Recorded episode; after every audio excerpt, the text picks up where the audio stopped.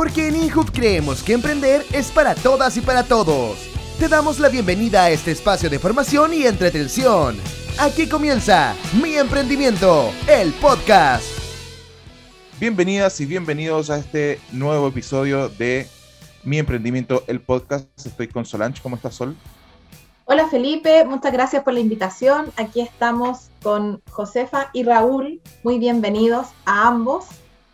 Hola, vamos, a partir, vamos a partir con todo porque tenemos gente muy, muy bacán en este episodio. ¿Cómo está Josefa? Muy bien, muy contenta de estar aquí conectada con ustedes. Eh, Josefa es eh, speaker, es asesora y consultora para iniciativas de emprendimiento, es seca, tiene más áreas de, de conocimiento de lo que yo podría poner en, en dos páginas de mi currículum. Y tenemos a Raúl. ¿Cómo está Raúl? Hola, ¿todo bien? ¿Y ustedes? Todo bien.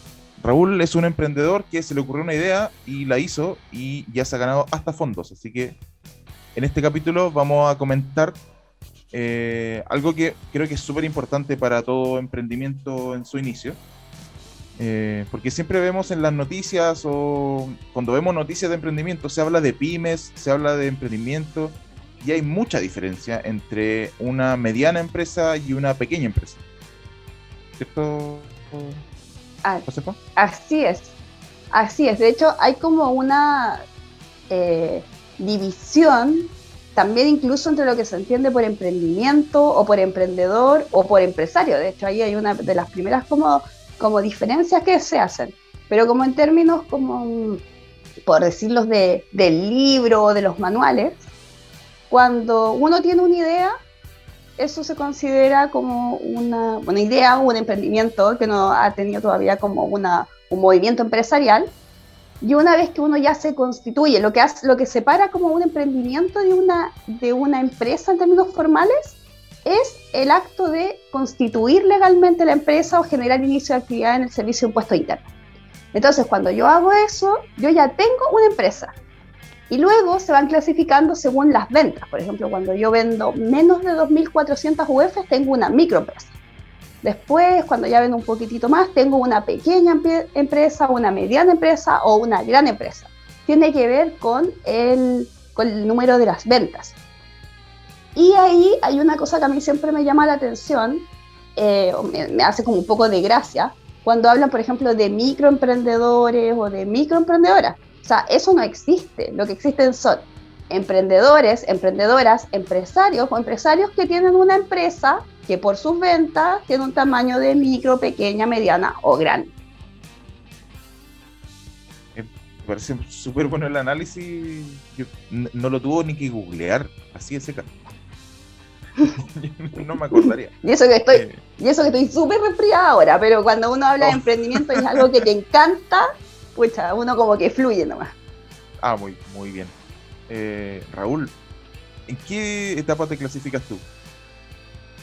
Eh, no, etapa inicial, o sea, en etapa piloto diría yo.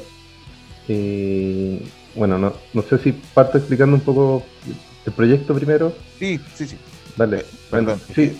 nosotros, ya lo conversamos antes, entonces. Pero cuéntanos de qué se trata tu emprendimiento. Sí, bueno, no, primero gracias por, la instancia. Eh, claro, como tú decías, usualmente uno lee en la noticia y, ve en la tele también proyectos que ya son ultra exitosos y que son conocidos por todos y, por ahí no sabe qué pasó en el camino con el resto o, lo desconoce.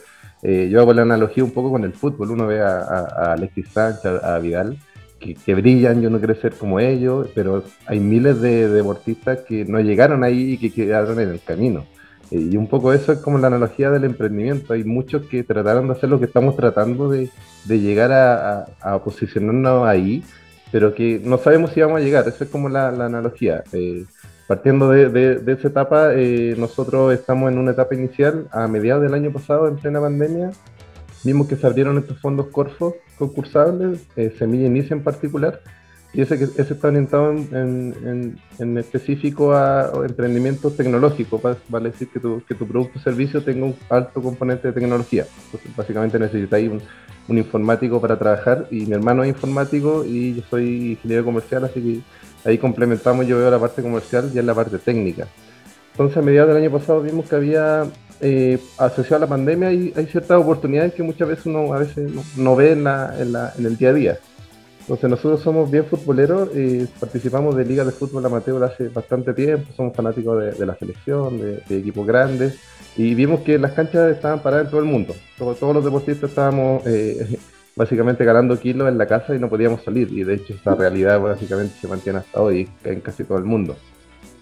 Entonces vimos que estaba una, esta oportunidad de mercado que sabemos que y nos apasiona el mundo deportivo, estaba parado, quizá hay algo que se podía hacer ahí, vimos que estaba esta otra oportunidad de, un fondo concursable y empezamos a hacer un análisis como de, mercado, por decirlo así, que, que, hay en el fútbol amateur que se está ofreciendo en el mundo. Ahí obviamente uno parte con Google, googleando eh, eh, en español, si uno sabe inglés también, empieza a googlear en inglés que se te abre un poco más el abanico también. Último, si, si uno sabe inglés puede ocupar el traductor de Google entonces uno encuentra eh, estos productos, servicios que en general casi todos eh, están, existen en otras partes del mundo. Es súper poco probable que algo que se te ocurra en alguna parte del mundo no exista. Eh, eso es súper poco probable. en general existe, solamente que tiene matices distintos, avances distintos o enfoques distintos. Entonces nosotros dijimos, queremos apoyar al fútbol amateur a nivel local y latinoamericano. ¿Qué podemos hacer? Hagamos una aplicación que permita al jugador básicamente seguir su torneo local.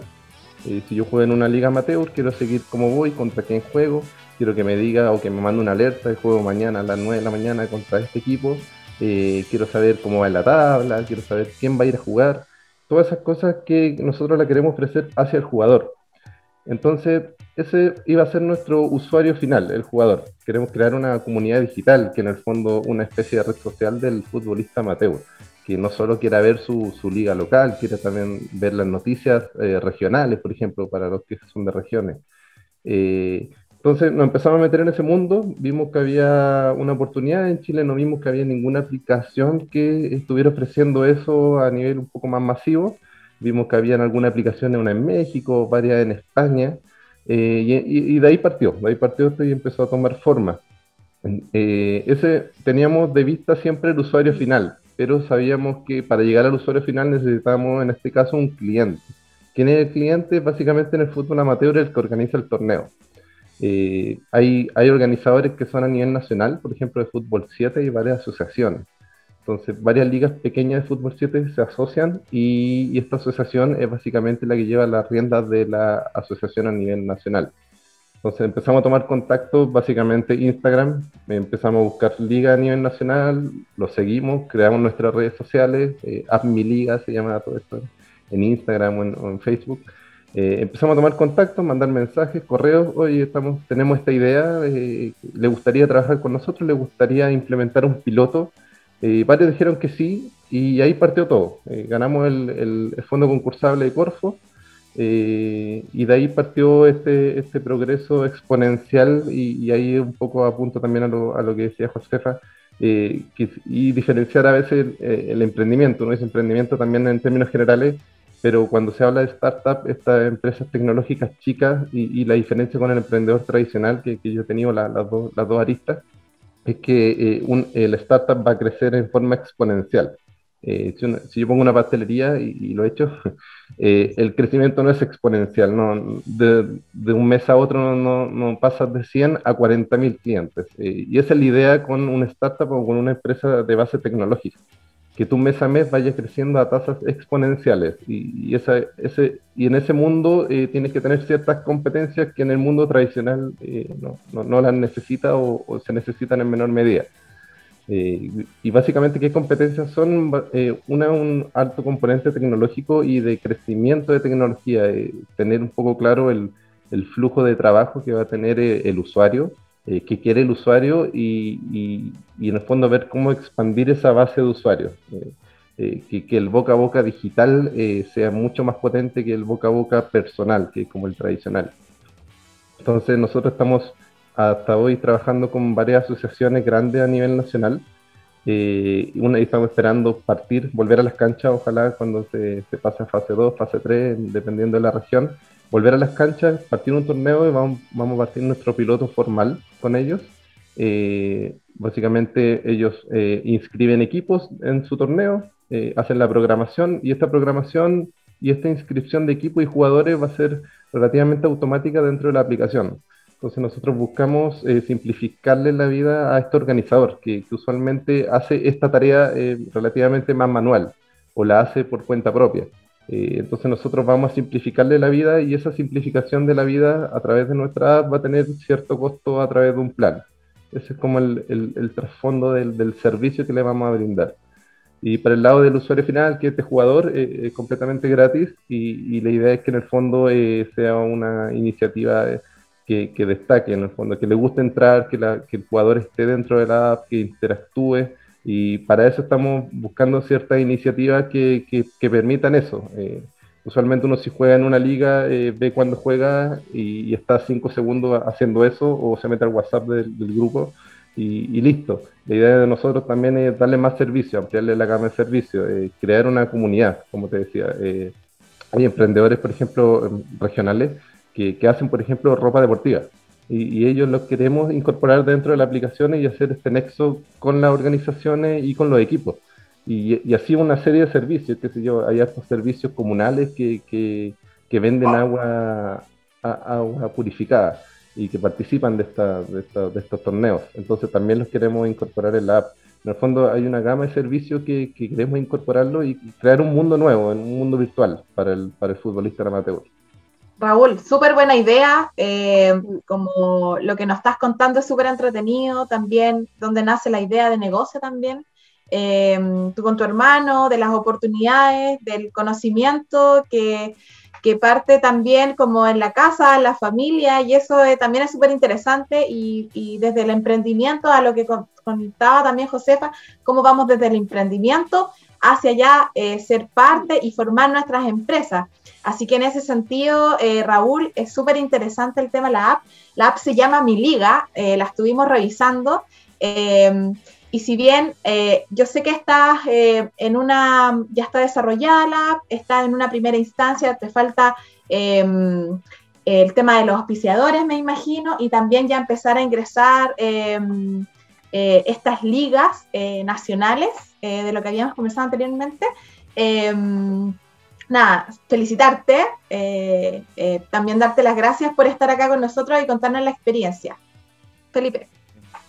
Josefa, ¿por qué crees que es importante que cada emprendimiento sepa en qué etapa está? Ah, es que, claro, es muy relevante porque a partir de lo que, de la experiencia que nos comentaban anteriormente, hay otro tipo de clasificación también, que tiene que ver con un poco el nivel de desarrollo de los emprendimientos. Y esa a veces como es la que uno tiene que tener más claro si quiere también empezar a experimentar o vincularse con algunas instituciones que apoyan el emprendimiento o también incluso pensar en acceder a fondos. Y esa, y esa como etapas del desarrollo de un emprendimiento, las voy a resumir en, estas, que son cuando yo tengo la idea, estoy, puedo estar yo en una etapa de ideación, sea que a lo mejor alguno de los jóvenes o las jóvenes que nos están escuchando, ellos dicen, pucha, yo tengo solamente una idea, no estoy emprendiendo. Sí, estás emprendiendo, pero estás en una etapa de ideación. Estoy ahí como pensando, mejorando mi idea. Después, cuando a lo mejor yo ya tengo esa idea un poco más madura, yo voy y paso a una etapa de validación o prototipaje, que fue justamente lo que hicieron de empezar ya a desarrollar cosas más concretas. Sale de mi cabeza y empiezo a hacer cosas a lo mejor con otro, empiezo a preguntarle a los potenciales ahí, ocupaban mucho la palabra usuario o, primeros clientes, a ver qué les parece esta idea, empiezo a compartir la idea. Eso es un paso súper importante, porque muchas veces escucho, o escuchamos así en el mundo del emprendimiento, que las personas dicen, no, yo no voy a contar mi idea porque me la van a robar. Bueno, si tú no eres capaz de contar tu idea, nunca vas a pasar de la etapa de ideación a la etapa de validación y prototipaje. Y luego hay una etapa que es ya como de puesta en marcha. O sea, yo tengo, tengo esta idea, la saqué de mi cabeza y sé que más o menos ya pinta, pinta como para buena. Entonces voy a invertir horas, tiempo, trabajo en poner esta idea en marcha a ver si funciona estoy en etapa de puesta en marcha y ahí a lo mejor empiezo a conseguir ya los primeros clientes, personas que, que usan, o usuarios, personas que usan esto o que me pagan, los clientes son los que me pagan. Y esa es la etapa de eh, comercialización inicial y ya después si me va súper bien yo ya paso a una fase de eh, expansión comercial, donde lo que yo me dedico es a tener muchos más clientes, que, esto ya empiece como a, rentar y a crecer el negocio comercialmente. Entonces, sobre esas etapas del desarrollo del negocio, a su vez también se ponen las clasificaciones que yo les mencionaba al inicio, si es una si es un emprendimiento o una empresa y si esta empresa, según su tamaño de venta, es micro, pequeña, mediana o gran empresa. Entonces, ¿por qué es importante saber la etapa de desarrollo de tu emprendimiento o eh, en, qué, en qué fase se podría clasificar? Es porque cuando yo quiero pedir ayuda, cuando yo necesito algún apoyo, porque en Chile hay muchos, muchos, muchos apoyos, e incluso quienes tienen una mentalidad de querer decir, a lo mejor yo con mi idea quiero salir fuera de las fronteras del país, quiero ir a, conquistar el mundo. Tenemos, em, tenemos emprendedores, empresarios a nivel mundial que están tratando de conquistar la galaxia. Entonces, cuando yo, cuando yo sé lo que necesito, en qué etapa estoy y quiero ir a pedir ayuda, puedo ir justamente a las instituciones, a las personas o a los tipos de financiamiento que están especializados en ayudar a emprendimientos en esa etapa porque a veces pasa mucha frustración que los emprendedores, las emprendedoras, van a buscar ayuda, por ejemplo, están en etapa de ideación, pero van a tocarle la puerta o pedir ayuda a una institución fase de escalamiento comercial. Y entonces ahí no hay como una buena sintonía, porque quien me presta la ayuda está esperando que yo le lleve, le muestre ventas, que le muestre mi estrategia comercial, y yo en realidad simplemente tengo la idea que ni siquiera la he conversado con nadie. Entonces, eh, eso va generando, es súper eh, importante reconocerlo, frustración en los emprendedores. A veces van sintiendo que sus ideas no son valiosas, a veces van sintiendo que ellos no son adecuados para poder impulsar su emprendimiento. Y no es así, es simplemente que yo tengo que tener un momento de reflexión, entender en qué etapa estoy, qué es lo que necesito para avanzar a la siguiente fase y también, y, y en base a eso, conectarme, conectarme con quienes me pueden brindar eh, el apoyo. Como estar en un, en un mapa, ¿no? Exactamente, eh, es como un camino, una ruta. Claro, saber en qué parte del mapa estás. Es como, de repente estoy en la línea 1 y quiero pedir, muy centralista el ejemplo, eh, pero estoy en el metro y voy en la línea 1, no puedo llegar inmediatamente a la línea 5, tengo que hacer transbordo es importante saber en qué lugar estoy para ver hacia dónde puedo apuntar. Claro, y a veces esto uno dice, bueno, yo, porque yo se los trato de explicar así como de la manera más simple que puedo, pero no es tan simple, porque además también pasa que como en Chile hay tantas instituciones que apoyan, eso muchas veces genera una especie de ceguera, genera el efecto como si nadie nos ayudara, porque es tanta la información que no la podemos ver o a veces la vemos pero no la podemos entender porque es complejo. Yo les digo, yo llevo 14 años solamente dedicándome a estudiar este tema del emprendimiento y a trabajar con emprendedores de distintos lugares del país. Entonces, eh, por eso tengo como la visión un poco más clara y trato de, de, explicarlo así de manera más simple. Pero yo entiendo absolutamente cuando a veces los emprendedores o las emprendedoras se sienten así como, como frustrados o que no hay apoyo. Y también decirlo, eh, a veces puede que van a haber momentos en los que no hayan apoyos específicos para lo que yo quiero, sobre todo si a lo mejor estoy pensando algo que es demasiado revolucionario. Bueno, si el apoyo no está acá, los emprendedores tenemos la obligación de identificar eh, oportunidades y crear posibilidades. Entonces, si las posibilidades no están acá, no están en tu región, no están en tu comuna, no están en tu país, bueno, eh, si tú lo quieres hacer, sal de la frontera y busca lo que necesitas para cumplir lo que quieres hacer. Josefa, ahí también eh, del relato que, con la experiencia que tú cuentas y lo que nos estás contando en este momento, también se, es súper importante que el, emprendedor en una primera etapa eh, también eh, tenga claro qué es hasta dónde quiere llegar porque quizás em, con ciertos eh, productos o, ciertos emprendimientos, para la redundancia, eh, también quizás quieren llegar a una etapa no tan formal, porque también entre que no tienen la información, en que eh, también en el, en el sistema hay mucha información, hay diferentes entidades que se dedican y que se traslada también de información.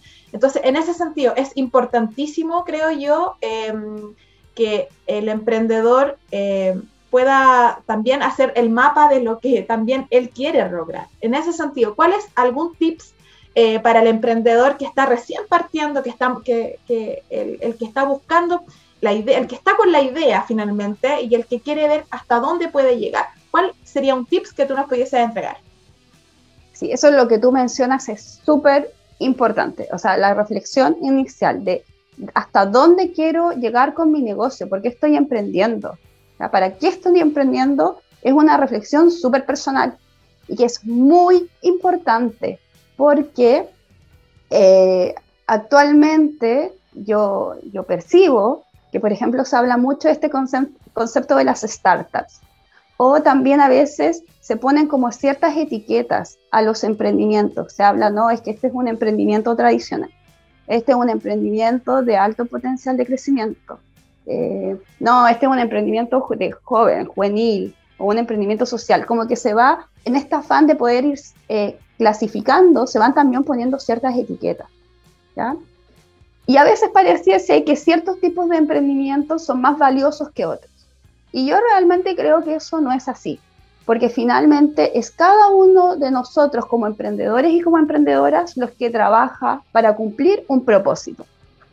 Entonces, los emprendimientos de impacto en mi, visión no son solamente los que venden un billón de dólares, sino que son un emprendimiento de impacto, un emprendimiento que a lo mejor sin haberse formalizado está transformando tu vida, está transformando la vida de tu familia, la vida, tu entorno, tu comunidad, un negocio que le va bien en un barrio y que, y que es, capaz de mejorar su fachada, que pone luces, eh, que mejora, no sé, que colabora con la comunidad, ese también es un emprendimiento de impacto, aun cuando no vende un billón de dólares. Entonces, esa reflexión inicial es la que te va a permitir como fluir o caminar en este mapa de manera mucho, mucho más ágil, porque finalmente tú vas a ir como con tus valores, con tu convicción y con tu propósito claro. Y, y, luego, a partir de, esa como, de esa convicción, de lo que tú quieres hacer, eh, de entender que lo que tú haces es valioso, puede que descubras, porque esto se descubre en el mundo de los negocios, si no imagínense, sería cosa de leerse un libro nomás, uno de los tantos libros, seríamos todos millonarios. Eh, pero tú descubres cosas. Yo he escuchado relatos de, de empresarios, que son grandes empresarios ahora, y cuando ellos partieron con su negocio, la visión que tenían era que sus papás, de poder, o sea, era de, que, de poder darles una buena vejez a sus papás. Y eso era lo que los movía al inicio, por eso partieron del negocio. Bueno, luego después descubrieron que eran secos para los negocios y que pudieron crear una super empresa y que después ya vendían la empresa. Se descubrieron también como empresarios en el camino. Se dedican ahora a ayudar a otros emprendedores, ¿ya? Pero ese para qué que es bien como íntimo, es una reflexión bien íntima. Y también decir, oye, yo quiero tener un, un mi emprendimiento y que sea un emprendimiento de alcance local o regional o nacional o internacional, eh, también es algo súper válido. Y, que, en definitiva alivia mucho y, ayuda mucho también a poder encontrar los apoyos que uno necesita, porque uno se puede sintonizar. Y aquí quiero decir algo súper importante. Esta reflexión es personal, pero cuando uno quiere emprender con socios o cuando estás armando un equipo de trabajo, esa, esa visión personal hay que compartirla con tus, con tus socios, hay que compartirla con tus equipos de trabajo para que ellos sepan también hacia qué estamos apuntando. Conocí, me acuerdo, yo trabajé varios años en la Corfo y em, me acuerdo que varios casos de emprendedores que partían con socios y nunca habían hablado hasta dónde querían crecer. Entonces, cuando el negocio le empezaba a ir un poquitito bien, uno decía, no, pero si mira, si nosotros ya nos está viendo, bien, vamos a podernos comprar una casa, yo voy a poder mandar a los niños a un colegio mejor, no sé, o, voy a poder hacer, eh, comprar mi parcela, que era lo que yo quería. Y el otro socio decía, no, pues que ahora tenemos que irnos a Hong Kong y vamos, y, y, vámonos a vivir a otro país. Entonces, querían cosas tan distintas que finalmente eh, esa sociedad no podía funcionar junta, porque no habían hablado antes. Y cuando uno está recién emprendiendo, tiene las ideas nomás. Y necesita que los dos socios trabajen juntos. Y si no trabajan juntos, el negocio muere. claro, porque también ahí... Perdón. perdón, perdón. Dale, Felipe. Dale nomás. Probablemente lo mucho más... lo tuyo es mucho más importante de lo que iba a decir. Gracias. Eh, no, lo que está efectivamente, em, eh, hay ideas que son y, más de, lo personal también, como de la necesidad personal, y también la colectiva, con lo que tú conversabas, eh, em, con el emprendimiento más con los socios. Y ahí me gustaría que Raúl nos contara un poco em, cuál es el mapa tuyo, Raúl, agarrándome un poco de lo que estaba contando Josefa, cuál es tu mapa, dónde estás tú en este momento y dónde quieres estar mañana. Sí, mira, yo creo que en cierta medida lo, hemos tenido claro desde el comienzo eh, y la dificultad radica en después cómo se implementa. O sea, esto obviamente uno, lee muchas charlas, muchos libros y, en teoría todo suena bien y todo se ve y todo hace sentido, pero en la práctica eh, es súper distinto. Eso es como, eso es también diferenciar un poco los dos mundos. Eh, nosotros partimos teniendo una visión relativamente clara del problema. Eh, encontramos este, este, quizá este mercado eh, y a ese mercado hay que encontrar alguna necesidad. Si, aunque me gusta el mercado, si no hay ninguna necesidad que yo pueda cubrir, eh, básicamente no me sirve. esa es como la, la base. encontrar un, mercado que, que, te llame la atención, que te apasione, ojalá. Encontrar alguna necesidad que no está cubierta o que está cubierta a medias y de ahí, de, de, esa base, yo empiezo a trabajar un, un producto. Entonces, eh, eh, la gracia de esta, esta, problemática es que se repiten usualmente en otros países y en otras sociedades. Esa es como la, la gracia también y por eso la, la, empresa es tan novedosa. Y salen de Chile y, se, expanden a Latinoamérica o a la inversa, estas empresas grandes, gringas, llegan al resto del mundo. Eh, en general las necesidades se repiten, cambian un poco algunos matices, pero las necesidades se repiten, entonces hay que tener conciencia de que si tú estás abarcando una, necesidad puntual en un mercado que te gusta, y si logras hacerlo bien y si logras eh, cobrar y tener algún ingreso y, logras mantenerte, eh, después esa expansión hacia el resto de mercados eh, se hace más natural. Entonces, por, por, eso estamos nosotros súper enfocados ahora en qué necesita nuestro cliente, el organizador de un torneo, qué necesita. Y, en eso estamos trabajando, trabajando, trabajando, iterando, creando este piloto pequeño y después salgo a abarcar o a, comerme el mundo. Yo tenía también esa visión en un comienzo, yo quería, de hecho te lo comenté, eh, nosotros partimos tomando contacto con ligas fuera de Chile que tuvieran la misma problemática. El tema es que no estábamos todavía eh, dentro de, no teníamos ni siquiera la aplicación eh, funcionando. Entonces, parte chico, parte bien chico, súper chico, todavía no pienses, piensa en grande, pero todavía no lo implementes. Eh, ese es como el, ese es como la, el gran mensaje que, me gustaría eh, transmitir. Parte súper chico, enfócate en una necesidad, eh, después empieza a construir un producto, si es que, si es que les gusta. si no tienes nada todavía, pues un, haz un PowerPoint, pega un celular y créate una pantalla de mentira encima y, y di que tienes una aplicación que hace algo y pregúntale a, las personas, oye, ¿te, te tinca esto? ¿Te, ¿Te, gusta? ¿Te hace sentido? ¿Pagarías o no pagarías? Si te dicen sí o si te dicen no, depende de ese comentario, modifica este PowerPoint y, llega algo que, que, en el fondo les guste. Y cuando les gusta y recién empieza a trabajar en, en, la práctica, no, no, antes, que era como la, lo tradicional antiguamente. Uno creaba un producto, me gusta este producto, y después salgo a la calle y pregunto si les gusta. Eh, te ahorra mucho tiempo haciendo la inversa. Eh, de hecho, obviamente, la, si, uno escucha todas las charlas de, los grandes emprendedores, todos, todos indican esto. Esta es la, es la, metodología nueva. Primero busca un mercado, después crea, ve las necesidades y a eso eh, eh un producto. entonces, teniendo súper claro eso, es el punto de partida. Si, si, eso está bien hecho, después las cosas se van a ir dando. Si no, vuelve atrás y parte de cero, o si no, cambia, o si no, muere el emprendimiento. Eso no tiene nada de malo. Eh, claro, sí. Yo, es parte también. Sí, sí, yo he tenido varias iniciativas como de emprendimiento que en el fondo quedaron en el camino. Antes de esta aplicación, eh, de hecho estaba iterando, trabajando en otra idea para hacer una aplicación para leer noticias a nivel nacional pero noticias personalizadas y tú puedes pagar, qué sé yo, una mensualidad de dos mil pesos mensuales, pero lees solo las noticias que te gustan, no, no pagas una suscripción mensual a un periódico en particular. Entonces estaba trabajando, iterando eso y, ahí me di cuenta de que si bien era la idea era sensata, hacía sentido, La gran problemática es que para acceder a esa, a esa noticia, por ejemplo, necesitas la venia de, de, las editoriales. Entonces tú tienes que ir a cada editorial y decirle, mira, yo voy a vender tus noticias, pero por partes. Eh, y esa barrera de entrada era súper compleja. Eh, quizás más adelante se puede dar. Eh, pero en el fondo es, hay, que, hay que hacerlo, hay que intentarlo, idearlo y, y, votarlo. No, no, hay problema en eso y sigue y, pasa a otra etapa y hace otra cosa.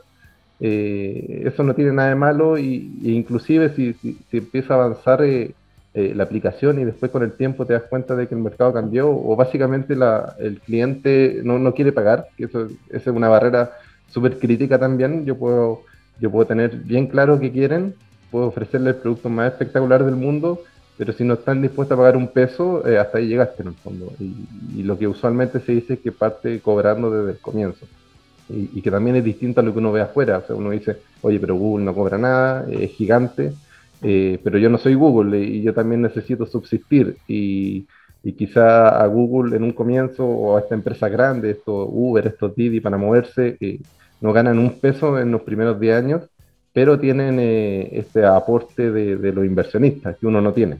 Entonces, uno, como parte ese, ese, esos primeros pesos, en nuestro caso, el, el apoyo del subsidio de Corfo son esos primeros pesos para tratar de subsistir y, de ahí empezar a robar por cuenta propia. Entonces, teniendo, ese, teniendo claro ese, panorama, uno puede empezar a avanzar. Eh, y, teniendo también, eh, super, siendo súper consciente que eh, no, no, es tan fácil como uno lo ve en las charlas o como lo lee en los libros. se dedica mucho más tiempo de lo que uno esperaría, mucho más frustrante de lo que uno cree. Eh, y, eso es como la, pero, pero también tiene este, este, este rédito de que en el fondo es lindo y, estar creando algo eh, es súper eh, también reconfortante, saber que estáis haciendo algo nuevo, estáis resolviendo una necesidad, pero también estáis innovando y estáis siendo parte de este mundo que una vez, a veces lo veo súper lejano, pero no, está ahí en el fondo. Raúl, tu experiencia y tu relato, de verdad, te sirve, le va a servir eh, a muchos jóvenes que van, a, eh, que van a revisar, que van a mirar este podcast, ¿ya? Em, también contarles a todos y a todas que eh, la app de Raúl es mi liga, ¿cierto? para que después la, la, también la puedan ir mirando y está en una fase de desarrollo todavía, pero ya cuando al lanzamiento de este podcast esperamos que ya estés como andando con eso. Felipe. Em, yo me quiero quedar con una palabra eh, que dijo Raúl y que voy a aprovechar de robar con el glosario de emprendimiento chileno. Eh, no sé si conocía este glosario, Josefa. Está buenísimo, sí. Ah, qué emoción. Eh, hay una palabra que, usó Raúl que es iterar y que yo les quiero leer la descripción. porque un término que se usa mucho en el mundo del emprendimiento, pero a veces es un poco complejo de, entender a los que no están iniciados. Iniciados suena como una secta. La definición de iterar es, en el ecosistema emprendedor, es una forma de trabajo creativo donde se repite varias veces un proceso para alcanzar un mejor resultado final. En cada repetición o iteración, se toman como base los resultados de lo anterior, lo que permite ir sumando mejoras y haciendo evolucionar lo que se esté trabajando, que puede ser un producto, un servicio o un proceso. ¿Está bien la definición experta? No, eso es muy eh, importante entender de que si uno, si realmente van a entrar en este mundo del emprendimiento, eh, puede ser tanto con una, una lista más, a lo mejor social o a lo mejor emprendimiento ya netamente comercial, hay que prepararse. Y en el mundo del emprendimiento, para poder eh, desenvolverse y aumentar, por ejemplo, las tasas de éxito, sin importar la medida del éxito que cada uno haya definido, hay que prepararse y aprender a utilizar estos términos. Raúl ocupó un montón de términos que él ya lo ocupa con mucha naturalidad, pero que a lo mejor puede haber sido súper desconocido cuando no recién eh, parte.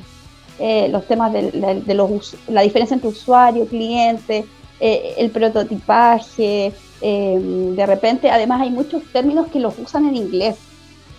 En el mundo del emprendimiento, como estas metodologías son extranjeras, hay muchos términos que se usan en inglés. Y eso es, es deber de los emprendedores y de las emprendedoras prepararnos, ¿ya? Aquí, si uno realmente quiere emprender, mm, no, va, no, no sirve mucho decir como, ay, no, pero pucha, y es algo que yo le escucho a todos los emprendedores y las emprendedoras, no, pucha, es que yo no tengo tiempo para esto porque yo estoy dedicado a mi emprendimiento. Ah, no, es que no tengo tiempo para leer el documento de postulación al concurso porque los emprendedores no estamos para eso, estamos para emprender, no estamos para, para leer papeles fomes, eh, burocráticos, no estamos para eso.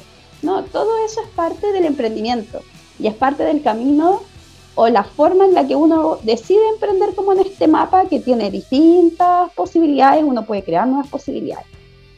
Pero si uno va a decidir vincularse, incluso si va a decidir vincularse con otros emprendedores que te puedan ayudar, por ejemplo, si a lo mejor algunos emprendedores quieren pedirle ayuda a Raúl, Raúl también les va a ocupar este lenguaje, que es el lenguaje del emprendimiento. Entonces, uno como emprendedor, emprendedora que está partiendo, se tiene que preparar. ¿ah? Y se tiene que leer la guía y ponerla en práctica. No solamente leerla, hay que ponerla en práctica porque realmente es un muy buen material. Hay un montón de emprendedores que partimos a puro nomás, ahí porrazo, costalazo, por no saber de repente bien los conceptos. Como googleando en la reunión. yo, estoy, yo estoy más vieja, así que ni googleando. no, contarle Josefa y Raúl que eh, bueno, está para disposición, disponible gratuitamente, el, glosario de mi emprendimiento en nuestra página de info.cl. Eh, Felipe, ahí lo puedes mostrar. La, portada, por favor. Ahí está. Eh, exacto. Eh, y em, nada, pues darle las gracias.